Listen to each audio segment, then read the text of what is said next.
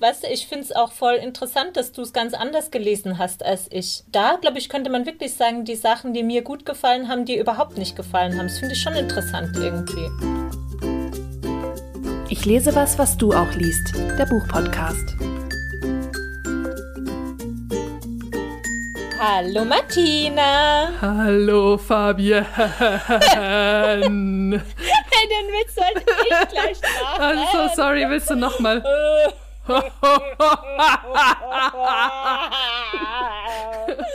oh Gott, unser. Was ist hier los? Das, äh... Hallo, liebe Zuhörerinnen und Zuhörer da draußen. Und falls ihr euch jetzt fragt, ob wir ein bisschen zu oft mit der Geisterbahn gefahren sind am Oktoberfest, nein! nein. Diese Special Sound Effects are brought to you today anlässlich unseres heutigen äh, Romans, den wir besprechen werden. Im Spooktober. Ja, im Spooktober, wie passend. Das war eigentlich voll unbewusst, aber. Or was it? War jetzt voll Or gut, was gell? it? Nein, ich glaube nicht. Okay, ich höre jetzt auf. Ich mache das nur noch maximal zweimal. Bitte nicht. Zwei. Zehn Okay. bitte. Mindestens. Ja, also wir sprechen heute über den Roman The Haunting of Hill House von Shirley Jackson. Und bald, liebe Martina, werden wir hier nichts mehr zu lachen haben, gell? So sieht's aus. Ja. Ähm, genau, ich möchte heute mit einem ziemlich guten Zitat anfangen von äh, Zoe Heller, die ein Essay geschrieben hat über Shirley Jackson. Und zwar fängt sie so an.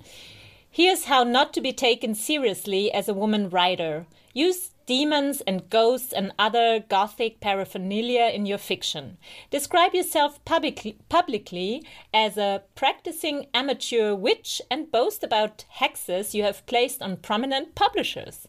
Contribute comic essays to women's magazines about your hectic life as a housewife and mother.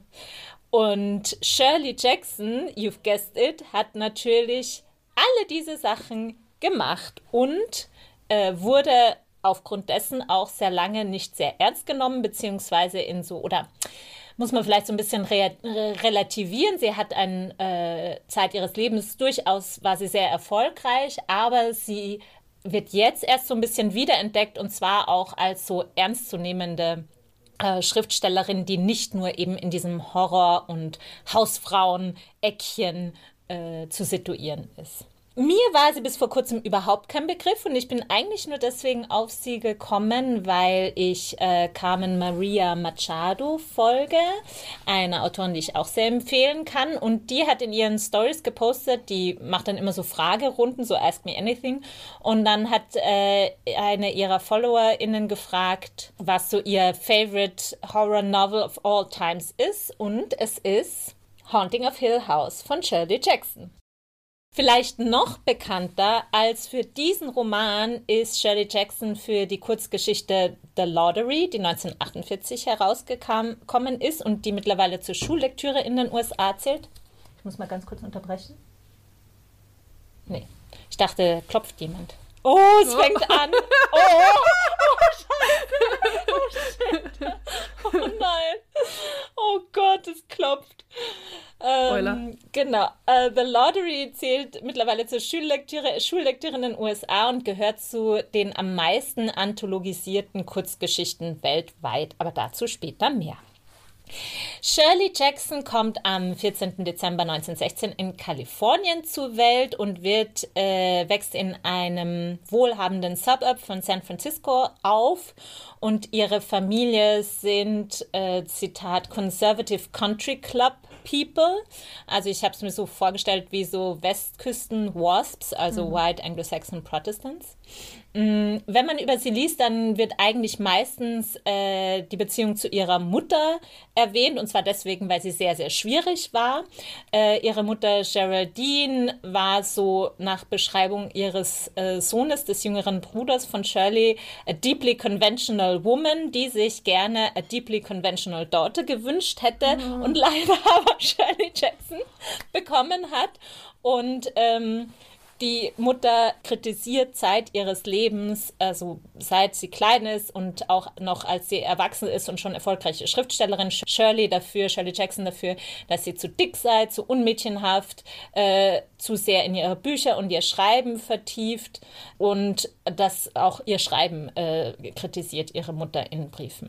Mutterfiguren spielen äh, auch in vielen der Texten von äh, Shirley Jackson eine sehr ambivalente Rolle oder zentral und ambivalent, wie dann auch heute in dem Roman, den wir heute besprechen. Da kommen wir bestimmt noch drauf. In ihrem letzten Highschool-Jahr zieht Shirley Jackson mit ihrer Familie dann an die Ostküste und zwar nach Rochester, New York. Sie schreibt sich zunächst an der dortigen Uni ein ähm, und es läuft aber wohl nicht so gut, unter anderem glaube ich auch deswegen, weil sie nach wie vor zu Hause wohnt. Und sie ähm, bricht dann das Studium dort ab und geht weg von zu Hause an die Universität Syracuse, wo sie Journalismus studiert. Genau. Sie arbeitet dann während ihres Studiums schon, also, also sie schreibt eigentlich seit sie so ähm, Kind ist oder auf alle Fälle Teenagerin, führt auch Tagebuch. Und sie veröffentlicht dann während ihres Studiums schon äh, ihre erste Kurzgeschichte in dem literarischen Magazin auf dem Campus. Diese Kurzgeschichte wird vor allen Dingen eine Person äh, sehr begeistern, nämlich Stanley Edgar Hyman, hm. der nach der Lektüre der Kurzgeschichte angeblich verkündet hat, dass er äh, die Autorin, die diese Geschichte geschrieben hat, heiraten wird, weil sie so verdammt gut sei. Das ist die Macht des Wortes, hä? Tada! And they did! Ja, ich glaube, die Ehe zwischen den beiden ist so eine weitere sehr zentrale Beziehung oder etwas, worauf man sofort stößt, wenn man ein bisschen über Shirley Jackson ähm, recherchiert. Es ist auch sehr legendenumwoben, die Beziehung, und sehr ambivalent. Nämlich einerseits gibt es zwischen den beiden einfach so eine sehr große Anziehung, sowohl intellektuell als auch physisch. Also they were very into each other. Ähm, ich habe so einen Artikel gelesen, da war so der Titel, ähm, da ging es um die frühen Briefe, die sich die beiden geschrieben haben und dann die Überschrift war so in die Richtung so, ähm, manche AutorInnen würden sich wünschen, sie würden solche Bücher schreiben, wie diese Briefe sind, weil die wohl so krass gut sind. Ja? Und auch so sehr steamy oder halt so voll so äh, sich halt so oh, die waren halt very into each other, ja. genau. Und äh, sie sind eben auch sich intellektuell einander so ein Gegenüber, ermutigen sich zum Schreiben, hatten angeblich auch eine Wette laufen, wer als erstes äh, von den beiden ein Buch veröffentlicht. Und, Und Shirley won. Yes. ding, ding. Und sie werden auch in der Kleinstadt in Vermont, North Bennington, wo sie den Großteil ihres Lebens verbringen, sowas wie so ein soziales und intellektuelles Zentrum sein. Also es ist wohl so sehr legendär, die Partys, die die geschmissen haben und was die für so ein Paar waren. Also auf der einen Seite, yay for Shirley and uh, Stanley. Ähm, und vielleicht muss man auch noch dazu sagen, sie setzen diese Beziehung und auch die Ehe gegen den Widerstand beider Familien durch, weil Stanley äh, aus einer jüdischen Familie kommt und beide Familien eigentlich eigentlich total gegen diese Heirat sind. Also einerseits yay und andererseits nee, weil ähm, der Stanley ist zwar sehr into äh, Shirley, er ist aber auch sehr into andere Frauen und sagt es auch von Anfang an ganz offen, dass er nicht monogam leben wird. Und Shirley ist zwar, glaube ich, nachdem was ich verstanden habe, nicht ganz so okay damit. Vor allen Dingen, weil er ja auch immer haargenau von seinen ganzen Eskapaden mit anderen Frauen erzählt. Aber ähm, ja, sie ähm, muss es irgendwie akzeptieren. Auch nicht so cool ist, dass eigentlich sie im Grunde äh, die Familie dann bald schon ernährt, obwohl er ja diese Stelle an einem College äh, in Vermont hat, weswegen sie dann auch da in dieses North Bennington ziehen.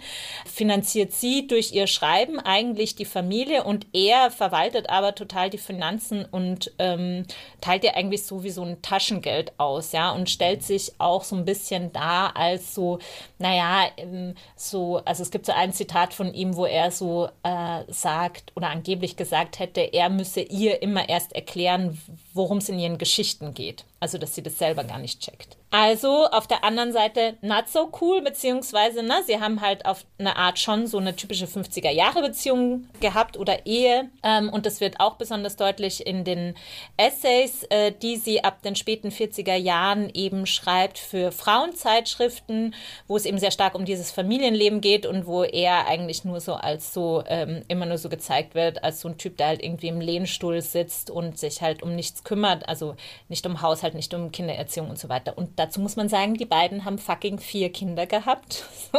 also ich meine, das ist schon krass.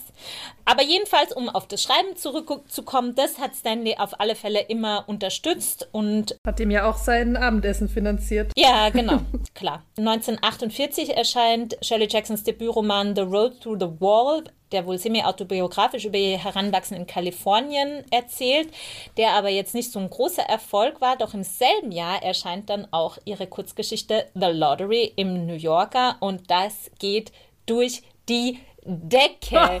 Noch nie. Noch nie in der Geschichte des Magazins hat man so viele Leserzuschriften bekommen. Und die meisten dieser Leserzuschriften waren so, what the fuck, was ist da los? Worum geht es eigentlich in dieser Geschichte? Was soll das eigentlich sein? Es gibt so, sie hat, äh, Shirley Jackson hat so einen Text geschrieben, der heißt Biography of a Story, wo sie so ein bisschen erzählt, wie sie die Geschichte geschrieben hat und wie dann eben so dieser unerwartete Erfolg kam und dann eben auch so diese Leserbriefe sie bekommen hat. Und eins war äh, unter anderem, äh, wo, hat ein Leser wohl geschrieben, I expect a personal apology from the author. Mhm. Äh, jemand anders oder ganz viele haben geschrieben, do such tribunals exist and if so, where? Oder it certainly is modern. genau, also es hat wohl sehr für Aufruhr gesorgt. für diejenigen unter uns, die die Geschichte noch nicht gelesen haben, werde ich sie jetzt nicht spoilern. Äh, vielleicht genug gesagt, es geht äh, um so eine amerikanische Kleinstadt, die an einem Samstagmorgen so eine Lotterie veranstaltet mit einem besonderen Twist.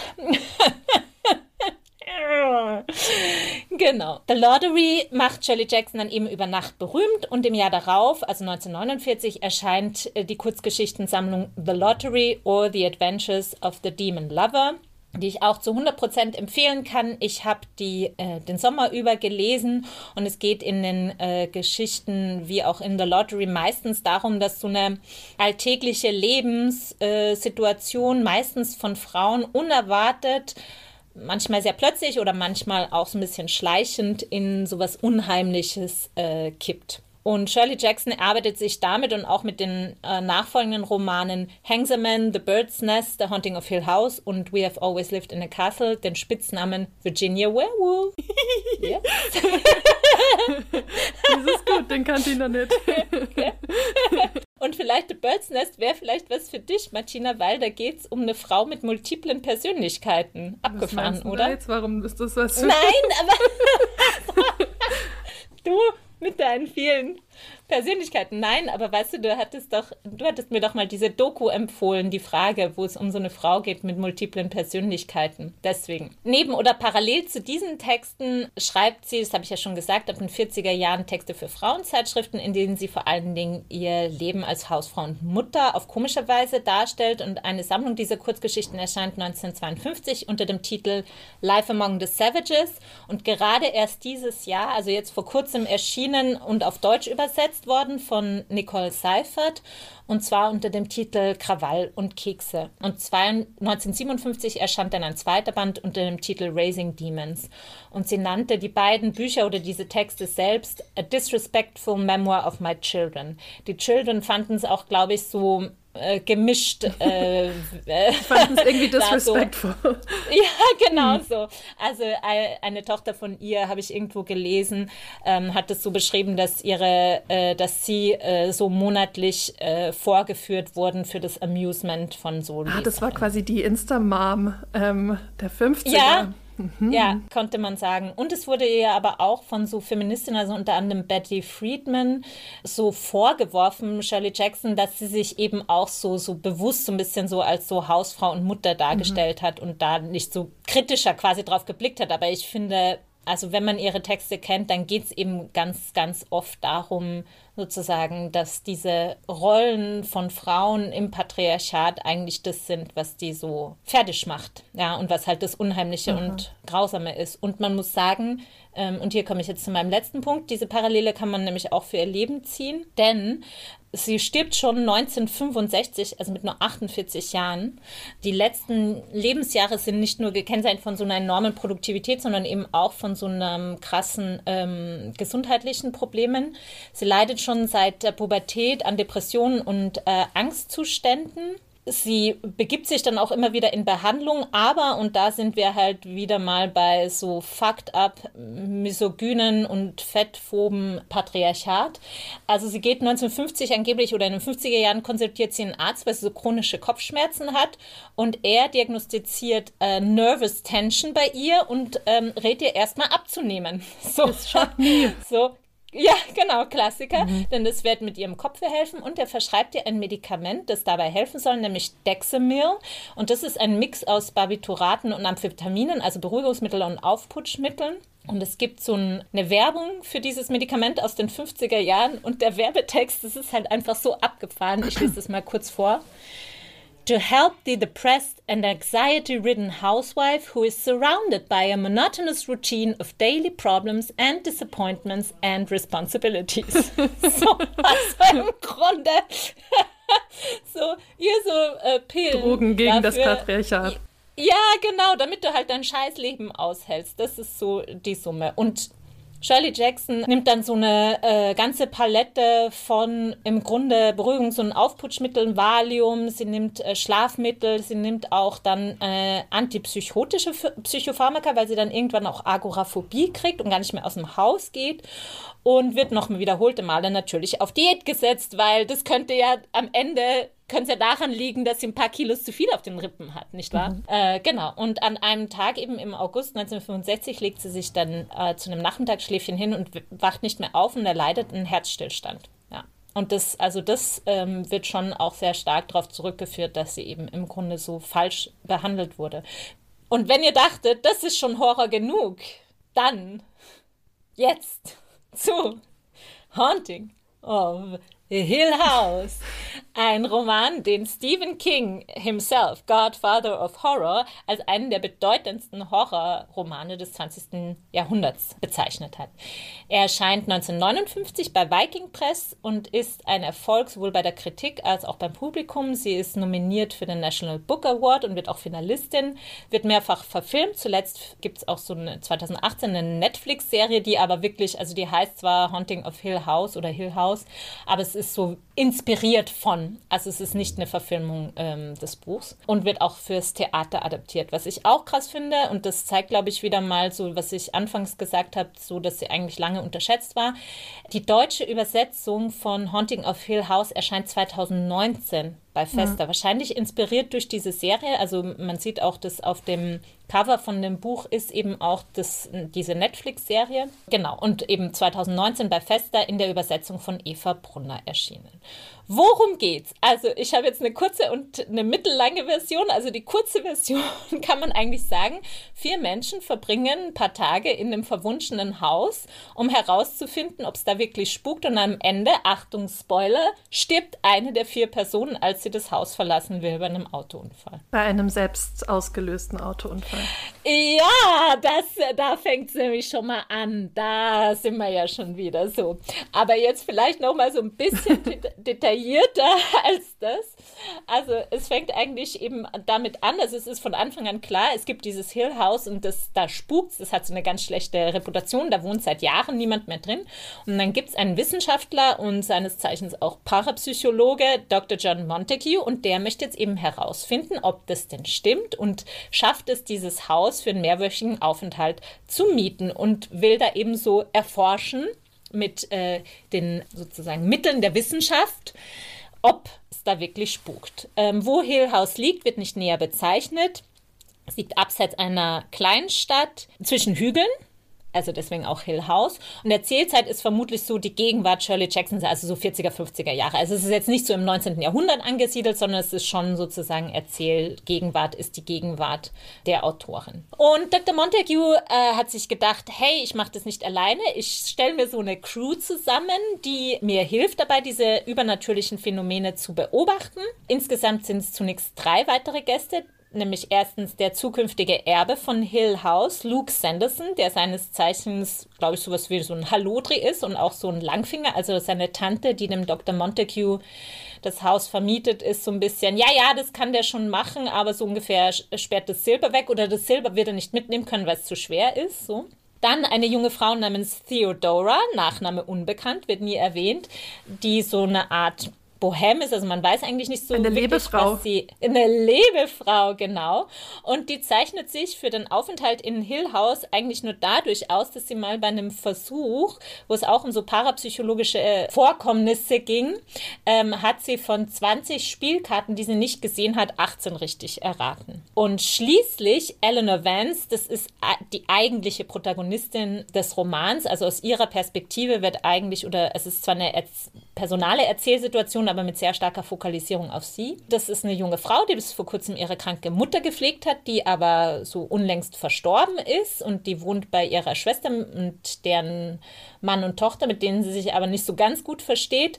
Sie wird von Montague eingeladen, weil in ihrer Kindheit es in ihrem Haus ähm, zu einem auch übernatürlichen Phänomen gekommen ist, nämlich es hat mehrere Tage lang Steine auf und in diesem Haus geregnet, was ihre Mutter damit erklärt hat, dass die Nachbarn so neidisch seien und das irgendwie gemacht hat.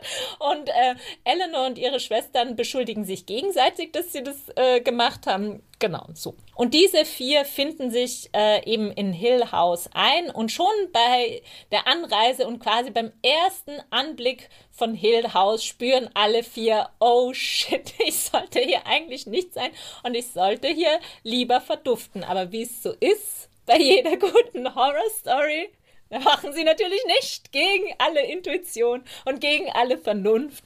Aber natürlich, also so, ich glaube, der Clou oder der Witz an dem ganzen Buch ist, oder was es für mich so ein bisschen so quasi modern macht, ist, dass es ja durch diese Figur von Dr. Montague, aber auch durch die Dialoge zwischen denen es immer wieder auch reflektiert darüber, hey, das kann nicht sein, das ist doch, also sind wir jetzt in einem Spukhaus oder nicht? Also sozusagen, es wird immer wieder auch so darüber oder in Frage gestellt, so, ja, mit den Mitteln der Vernunft können wir dem doch auf den Grund gehen oder ach, wir haben uns gestern nur deswegen gestreckt, weil bla bla bla, so. Es treten auch sofort einige unerklärliche Phänomene auf, zum Beispiel fliegen die Türen immer zu, auch wenn man sie äh, mit Gegenständen aufhält. Äh, man tendiert dazu, sich in dem Haus zu verlaufen, weil es so ganz komisch oder labyrinthisch angelegt ist.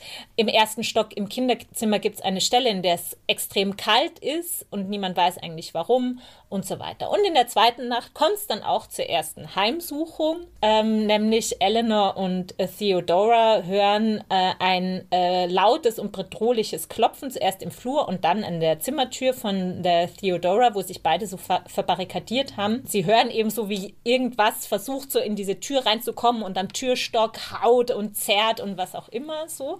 Ähm, und als dann Luke und Dr. Montague schließlich kommen, äh, stellt sich heraus, dass da nicht nur nichts war, also der Türstock ist völlig intakt, sondern dass die beiden auch nichts gehört haben, also dieses krasse Klopfen und so nicht gehört haben. Wohl aber davor zufälligerweise irgendwie rausgelockt wurden, weil sie draußen irgendwas gehört haben und also nicht im Haus waren. Ja. So, und ich werde sich im Detail die ganzen ähm, Phänomene noch aufzählen. Da kommen wir sicher dazu, was dann noch alles passiert. Vielleicht nur so viel gesagt. Es stellt sich eigentlich im Laufe dieser Sachen immer mehr heraus, dass es irgendwie Eleanor ist, die, auf die das Haus reagiert oder sie reagiert auf das Haus oder jedenfalls sie hat so eine sehr besondere äh, Rolle darin. Und der Roman, habe ich ja schon gesagt, ist ja personal erzählt und sehr stark auf sie fokalisiert. Das heißt, je weiter die Erzählung fortschreitet, desto mehr tauchen wir eigentlich in ihre Wahrnehmung ein und eigentlich am Schluss kann man sagen, hat man fast nur mehr ihre Wahrnehmung und man weiß eigentlich nicht so genau, was drumherum, was tatsächlich passiert, ähm, was auch zwischen diesen den anderen Figuren äh, eigentlich passiert, wie die anderen sie sehen, sondern man hat dann wie so ja so diesen Tunnelblick eigentlich nur mehr von ihr. Und das ist auch glaube ich so ein bisschen der narrative Clou, weswegen Haunting of Hill House auch als psychological Ghost Story bezeichnet wird, also sozusagen dieses ähm, diese Frage, die sich ja schon mit dem ersten Satz so ein bisschen stellt, den ich im Übrigen grandios finde, ja, also so diese Frage der, der Wahrnehmung der Realität. Also ich lese es vielleicht noch mal kurz vor, äh, den ersten Satz, weil ich finde den einen der besten Sätze überhaupt, äh, den ich jemals gelesen habe. No live organism can continue for long to exist sanely under conditions of absolute reality. Even larks and katydids are supposed by some to dream. Hill House, not sane, stood by itself against its hills. Holding Darkness Within. Ja, und was jetzt eigentlich da passiert, Und wie es zu Eleanors Tod kommt, denn sie ist es, die am Ende stirbt. Sorry, Major Spoiler. Ich glaube, wir werden viel spoilern. Alles. Äh, unweigerlich in der ähm, Folge. Das ist, glaube ich, so die Frage, die man sich stellen kann. Ich habe ja das Buch zum zweiten Mal gelesen und ich habe diesmal so das Gefühl gehabt, ich habe so ein bisschen besser verstanden, was eigentlich passiert, aber so ganz sicher bin ich mir nicht. Deswegen wäre so vielleicht die ganz große Frage, what's happening? in Hill House. Ich möchte davor ja, please. noch ähm, folgende erste Eindrücke sagen, schildern. Ja. Also ich fand einfach so krass beim Lesen, wie amerikanisch das ist. Findest Aha. du das nicht? Dass, also ich finde generell Haunted House und Ghost Story so mega amerikanisch und bei mir hat das, wie das geschrieben ist, mhm. ich finde es nämlich sehr ähm, fast schon ein Drehbuch. Das hat was sehr Filmisches. Ja. Mhm. Das hat total so aufgerufen, so diese Filme aus den 90er Jahren. Also weißt du, die so, so total schematisiert ablaufen, so Casper oder Lemony Snicket, also ne, Lemony mhm. Snicket ist nicht 90er, aber weißt du, so diese Gruselfilme aus unserer Kindheit. Ich finde, ja. die habe ich da so total drin wiedererkannt, in diesem ja. typischen Skript was, ähm, äh, Zitat von äh, meiner Freundin übrigens, äh, Kasperle Theater für Erwachsene. Also ist ja eine Ghost Story so ein bisschen immer dieses Nein, macht's nicht, fahrt wieder und die ja, machen es ja. trotzdem so, ne? Und ich finde, das ist irgendwie so uramerikanisch, diese, diese Handlungs, dieser Handlungsstrang oder diese, dieser Handlungsablauf. Mhm. Und, ähm, mhm. und ich finde auch aus meiner Zeit in den USA, ähm, ich fand das total krass, mir war das nicht bewusst, wie Geister oder auch Haunted Houses da so, also keine Ahnung, das, wir kennen das natürlich auch, ne? hier spukt's und so, aber keiner nimmt das ernst. Mhm. Und ich habe das wirklich mhm. bestimmt schon ja. fünfmal erlebt, einfach, dass ja. ich in normalen Conversations war mit Leuten in den USA und dann sage ich so, ja, nice house oder so. Ähm, und dann sagen die Leute, ja, yeah, uh, thank you, but unfortunately there's a ghost in the attic. Also, aber halt ernst gemeint, ne? Das ist nicht so, mhm. also, ja. dass, dass das halt noch so ist, ja, mhm. ja, ja, oder halt auch so, hm, bei meiner Tante spukt's mal wieder, blöd, und dann im Nebensatz, aber egal, und wir, also weißt du, so, mh, hm, ja. ein bisschen, weiß ich nicht, es gibt kein Äquivalent, aber das ist schon präsenter sozusagen, nee, ja. dieser Glaube an so Geister aber jetzt auch gar nicht im Sinne von, okay, okay, das ist dann das Allerschlimmste, sondern, und so ist es ja in dem Buch auch ein so. bisschen so, irgendwie mhm. gut, es passieren ja. schon weirde Sachen, aber es passiert ja jetzt auch nichts Lebensbedrohliches. Also keine mhm. ähm, konkreten körperlichen, zumindest Verletzungen nee. oder so entstehen ja. jetzt durch mhm. diesen Spuk. Und dann ja. wollte ich noch mhm. erzählen, letzte, letzte Note, Haunted House, nur damit du weißt, welche, mit welchen Erfahrungen ich in diese Lektüre gegangen bin. Okay. Ähm, als ich im Auslandsjahr in den USA war, kam so einer, den wir so kannten, irgendwie von den aus dem Wohnheim und war so, ja, am Samstag ähm, fahren wir ins Haunted House, wer ist dabei? Und ich so, ja, okay. Und es war halt ähm, Halloween-Zeit. Und dann sind wir halt, ja, sind wir irgendwie so mit drei Autos voller Jugendlicher nach Atlanta gefahren. Und dann war das überhaupt nicht so. Ich dachte halt, da kommt jetzt sowas wie Hill House, ne? so, ein, so ein Castle im Prinzip irgendwie. Mhm. Sondern es war in so einer kleineren ähm, Einkaufs- ähm, so einem kleineren Einkaufscenter, also so einer Mall, wo vielleicht, sage ich mal, mhm. fünf Geschäfte oder so waren die einfach mhm. in der Zeit komplett leergeräumt wurde. Also da war irgendwie ein Möbelladen drin und irgendwas anderes. Das wurde einfach ausgeräumt und da wurde eine Geisterbahn reingebaut, die über Ach, durch dieses was? ganze Shoppingcenter ging, wo man quasi, das war auch gar nicht billig. Also ich dachte mir dann, als ich da war, so, hm, okay, ähm, ich fahre auf sowas eigentlich nicht so ab. Ich mag auch Halloween nicht so gerne. Also es hat dann irgendwie 35 Dollar oder irgendwie so gekostet.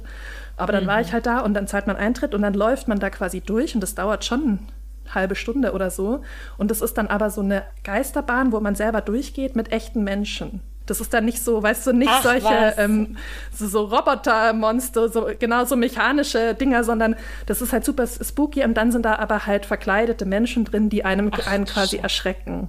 Und das okay. ist schon echt richtig gruselig gewesen. Oh Gott, das wäre für mich der Horror. Genau, und das war halt dieses Haunted House-Ding. Ich, ich war da nicht so, finde sowas nicht so scary. Klar, man hat dann schon so, so Jumps, wo man halt einfach erschrickt. Ja, genau, man ja wird halt halt erschreckt. So. Ja, ja. Aber ähm, genau, ich wollte nur so sagen, so diese Kultur des Spuks ist, glaube ich, schon in den, in den USA irgendwie noch mal krasser mm.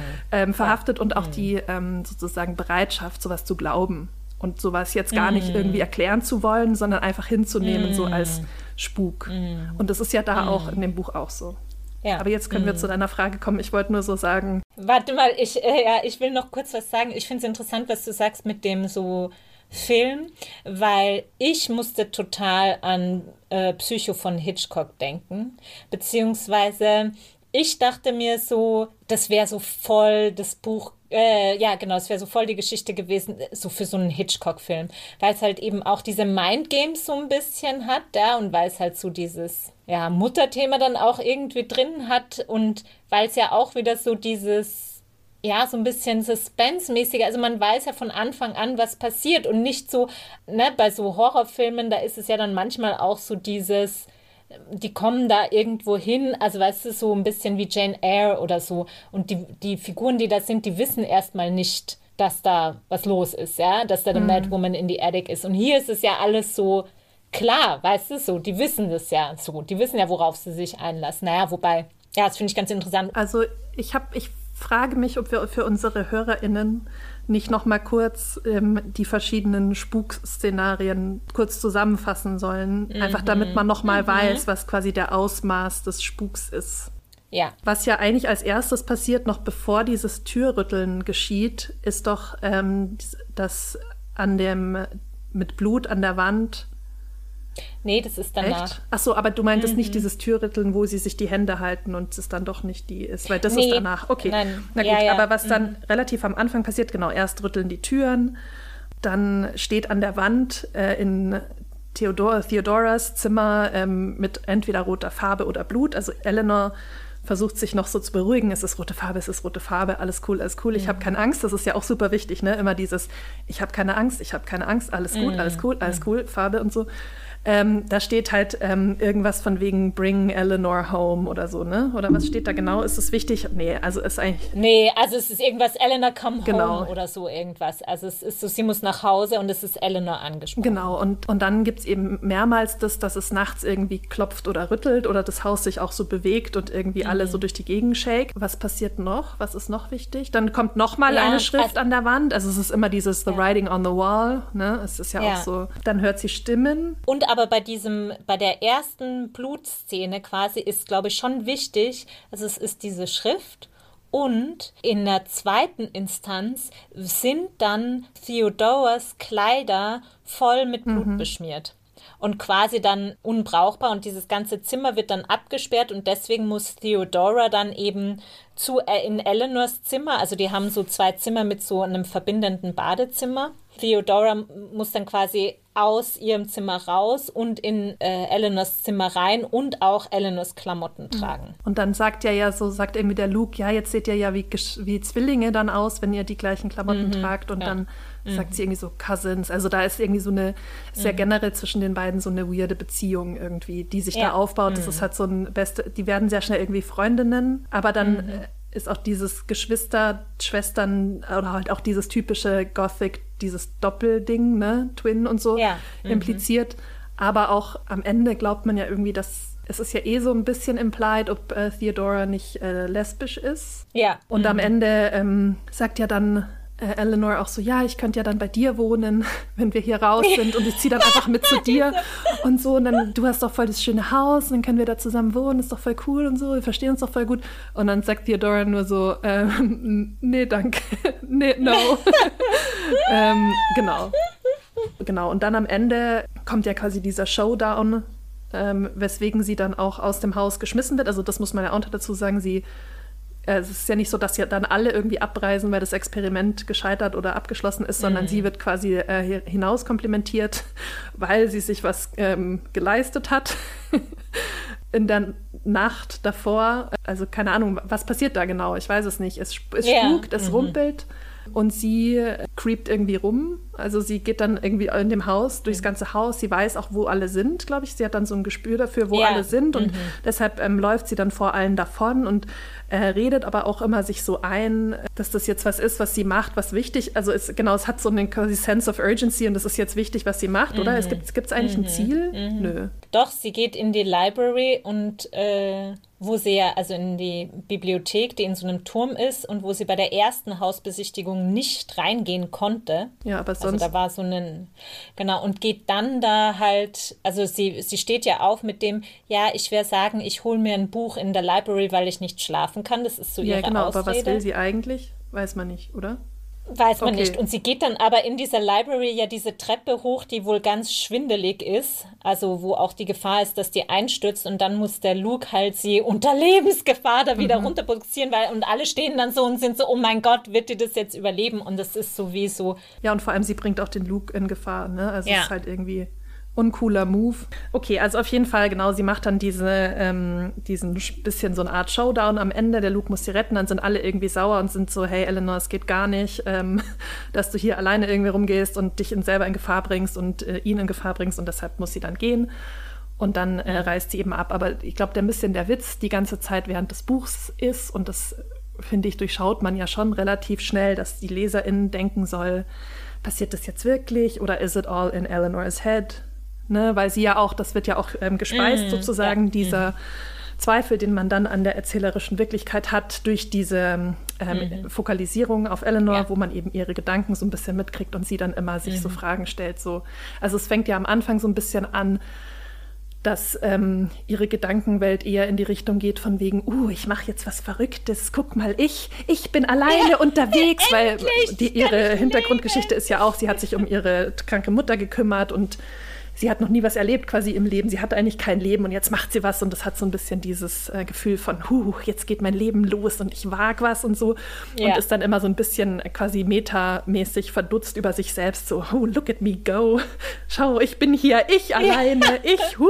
verrückt. Genau so. Smalltalk mit Genau, Leuten, so fängt es an, sozusagen diese äh, Schleife, die sie selber ihre Gedanken quasi um- sich selbst drehen und dann ähm, wird es aber so Mhm. ein bisschen driftet ab in Richtung, in die Richtung, dass man, ja, halt, dass man halt Paranoia. die Wirklichkeit dann auch anzweifelt, weil sie halt, ich finde am Ende, du hast ja auch schon gesagt, man weiß es halt nicht. Ja, ich überlege die ganze Zeit, wann ich droppen soll, dass ich es einfach nicht so gut gemacht fand. Ich sag's jetzt. weil ich fand einfach. Ähm, Okay.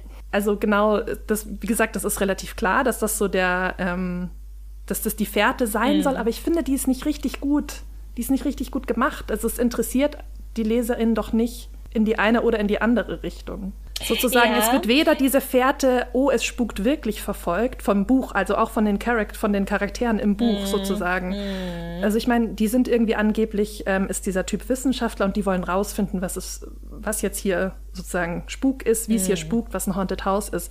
Es wird aber keinerlei wissenschaftliche Methode sozusagen angewendet. Also weißt du, Wie Blanchette ist keine wissenschaftliche aber nee, aber ich finde, es wäre doch plausibel in der Geschichte, dass Ja. die Leute, die da sind, um das zu erforschen, sich jeden Tag zusammensetzen, aufschreiben, darüber reden, was ist wo passiert, wer Aber hat das was machen gesehen. sie ja auch, aber es wird halt nicht Es erzählt. wird nicht erzählt, genau.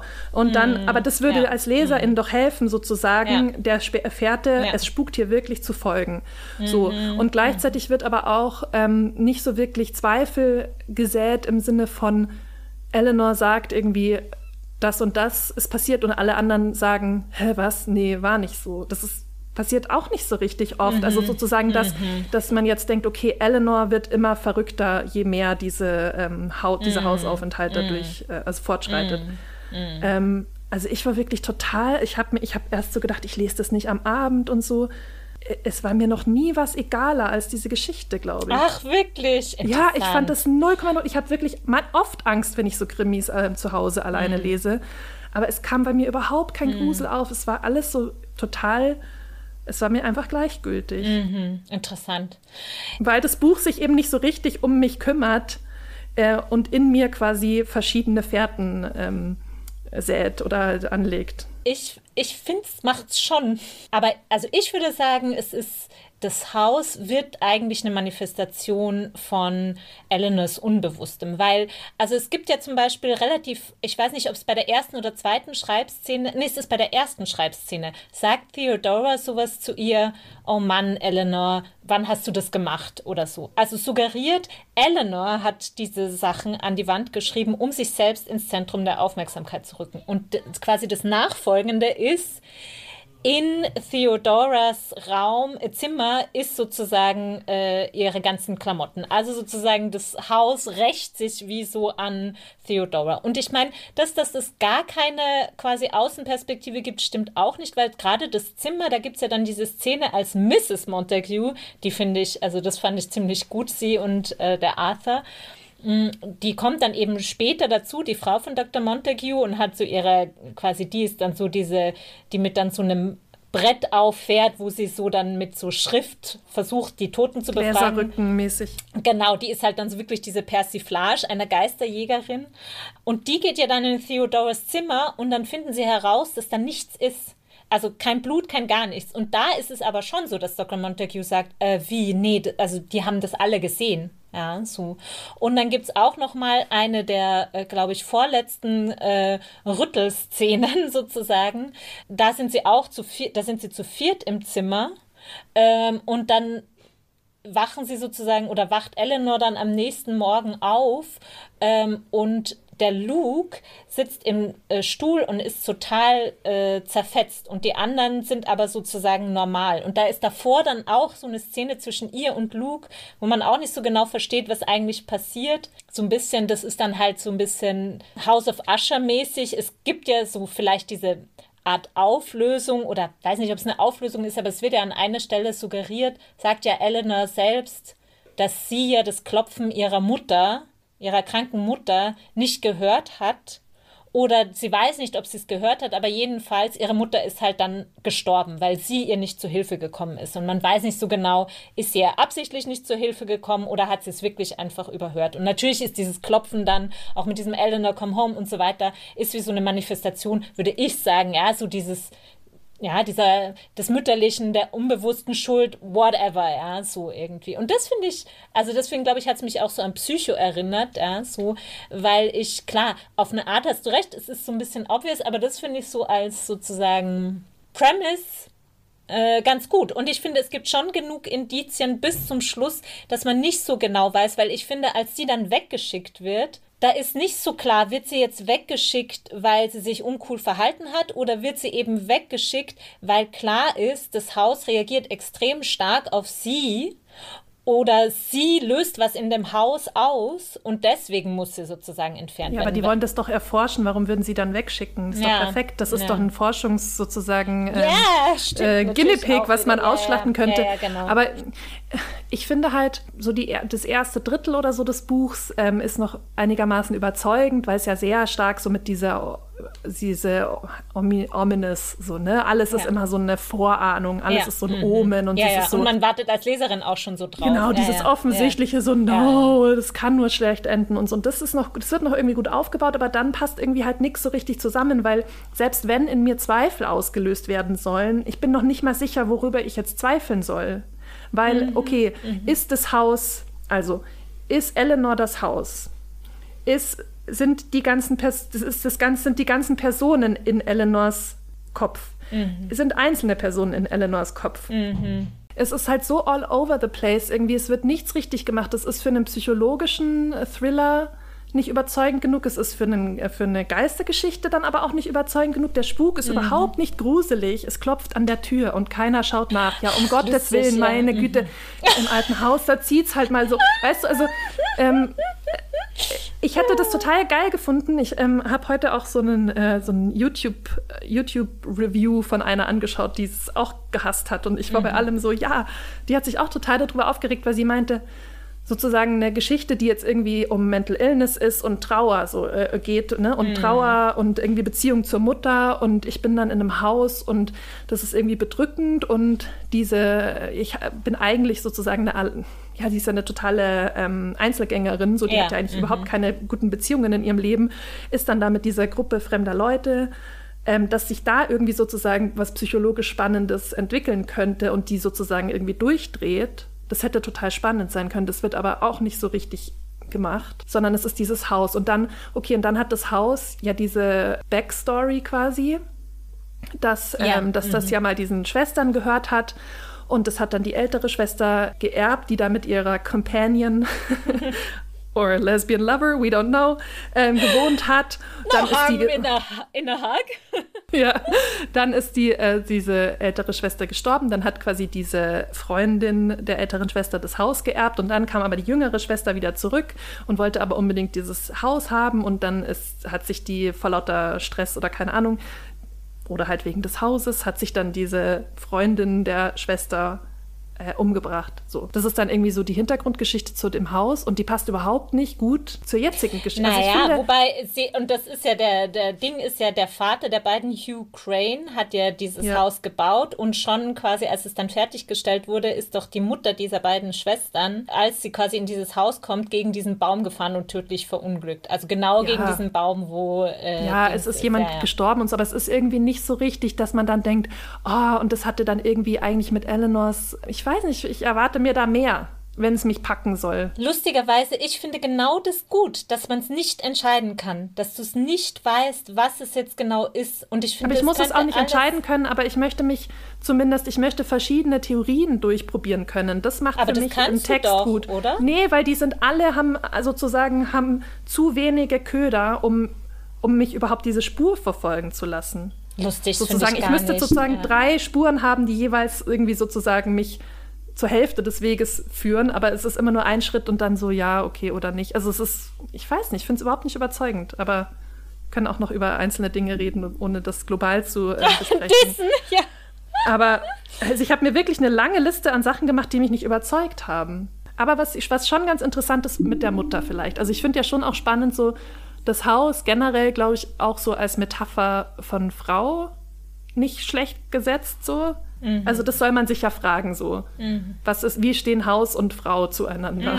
Also Ja. sowohl Haus und Mutter als auch Haus und Eleanor. Ja. Aus, als auch, ich finde, es geht ja auch relativ viel darum, wie, wie Eleanor wohnt und wie Theodora wohnt. Und dann auch so dieses, dass am Anfang, wie du ja vorher vorgelesen hast, dass sozusagen ähm, Hill House nicht sane ist, also nicht ähm, von, von Verstand ist oder Ja. so, was ja dann Bei auch Verstand so diese, ist, ja. Mhm. genau, bei Verstand ist, was, was ja auch so diese Personalisierung dieses Hauses, Mhm. ähm, das finde ich eigentlich ganz spannend, aber wie, das hört dann, es verläuft auch wieder so im Sand für mich. Ich dachte halt eher so, naja, so, es ist halt so eine, eine Metapher für, für die Psyche. Dann gibt es halt das Unbewusste, dann gibt es diese Orte, von denen man gar nicht. Und natürlich die Library ist halt das Unbewusste. Ja, so. Also, weil da will sie ja ganz am Anfang auf keinen Fall reingehen. Sie ist ja diejenige, die da wirklich so Bombs, äh, wie so eine physische Abwehr hat. Und als sie dann sozusagen reingeht, übertritt sie, oder als, ich glaube, zuerst sagt sie das mit der Mutter, ja, und dann geht sie in diese Library, ja, so, also so diese Überschreitung dieses Tabus oder dieses Eindringen sozusagen in das, wo sie eigentlich nicht hingehen konnte oder sollte oder wie auch immer. Aber warum? Also was ist denn da? Naja, weil, äh, Unbewussten. Naja, dass sie halt ihre Mutter umgebracht hat. Aber hat sie das? Ist das sicher? Es, also es wird offen gelassen, aber es wird schon sehr stark suggeriert. Also ich zumindest habe dann so dieses Klopfen, das ja immer wieder kommt, dann mit dem verbunden, weil sie an einer Stelle eben sagt, ja, meine Mutter hat geklopft und ich habe es nicht gehört. Oder vielleicht habe ich es gehört und bin dann wieder eingeschlafen, aber jedenfalls, ich bin nicht zu ihr gegangen und dann war sie tot. So. Und deswegen verbinde ich halt so dieses Ah, so Klopfen dieses also, also mit dieser Gewissen, Mutter, okay. genau. Ja.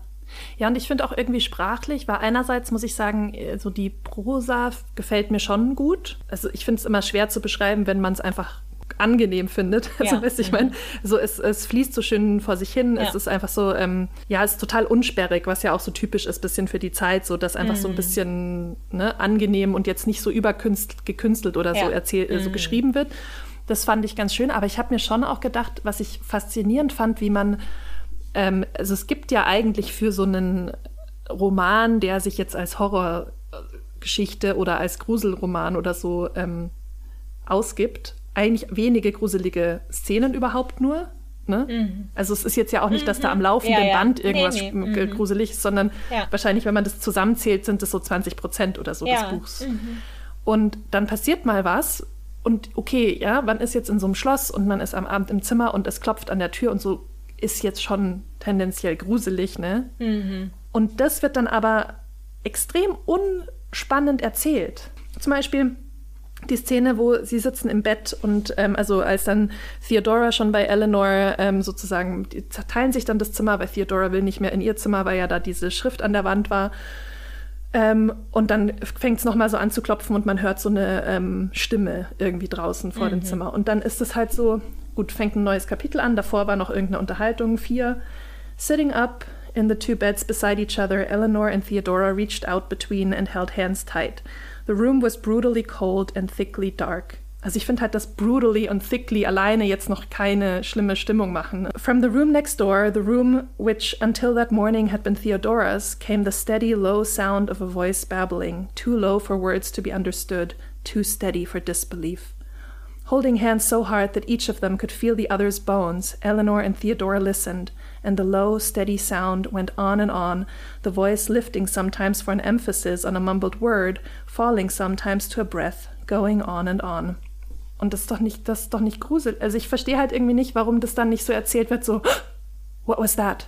Also weißt mhm, du halt so, mhm, ähm, so interne Fokalis Fokalisierung, sondern es wird dann gleich so, naja, die zwei sind im Bett gesessen und es hat halt die ganze Zeit gespukt. Ja. Und also weißt du, sozusagen zu sagen, dass was, das ist eigentlich so ein bisschen dein Ding. So, es wird dann, es wird ähm, erklärt, dass es jetzt hier ganz schön gruselig ist, aber es wird nicht evoziert. Mhm. Ich habe mir wieder gedacht, ich, ich sag's immer, ich bin ja der größte Fan von Ich-Erzählern.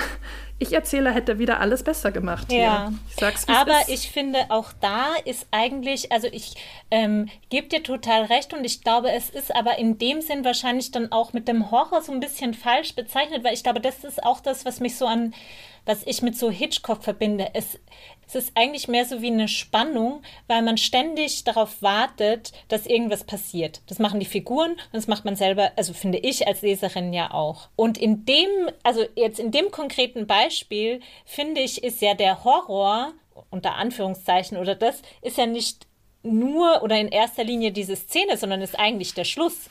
Nämlich, dann ja, ja. Äh, kommt jemand rein und dann äh, sagt, What? Theodora was saying, What, Nell, what? Good God.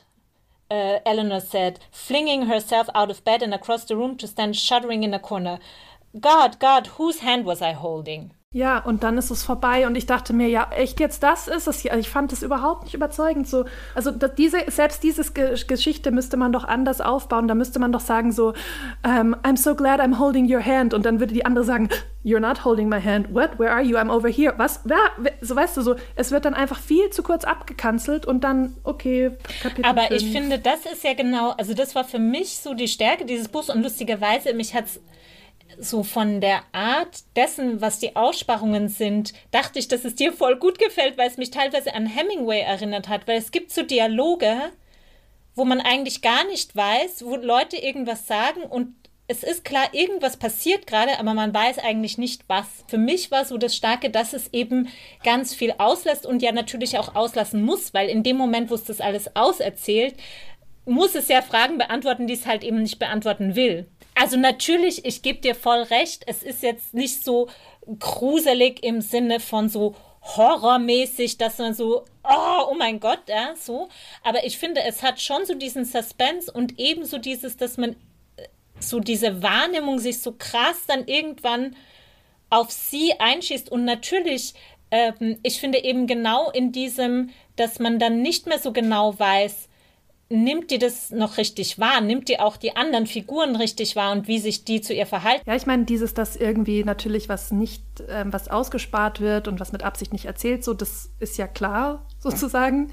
Aber ich finde halt das schade oder eine verpasste Chance, dass meiner Meinung nach genau die falschen Sachen ähm, sozusagen die Aus oder die falschen Sachen einem dann doch präsentiert mhm. werden. Weil in diesem, an diesem Beispiel mit der Hand zeigt sich das eben. Weil ich glaube halt, jemand, der das, die sozusagen die Kunst der Aussparung besser beherrschen mhm. würde, würde eben nicht sagen, Whose hand was I holding? Weil das ist ja keine Aussparung, das ist ja sozusagen eine Offenlegung, oh, sie hat die Hand von irgendeinem supernatürlichen Wesen gehalten, sondern eine, eine, weißt du, eine wirklich gruselige Aussparung, die sozusagen diese Suspense ein bisschen besser ähm, kreieren würde, wäre doch eher so, also dass, dass sozusagen die Leserin verstehen muss, sie hat irgendeine andere Hand gehalten und mhm. dass es einem mhm. nicht gesagt wird, sondern im Sinne von, ja, ähm, ja, ich kann jetzt kein Beispiel sagen, weil ich bin mhm. auch nicht Hemingway so, aber ähm, ich fand halt, dass das einfach nicht gut gemacht war und dadurch ähm, weder irgendwie Grusel aufgekommen ist, noch Spannung, noch bei irgendwas. Ich finde, dadurch, dass man dann irgendwie gar nicht weiß, was jetzt ist, dann, dann bin ich ja auch nicht mehr engaged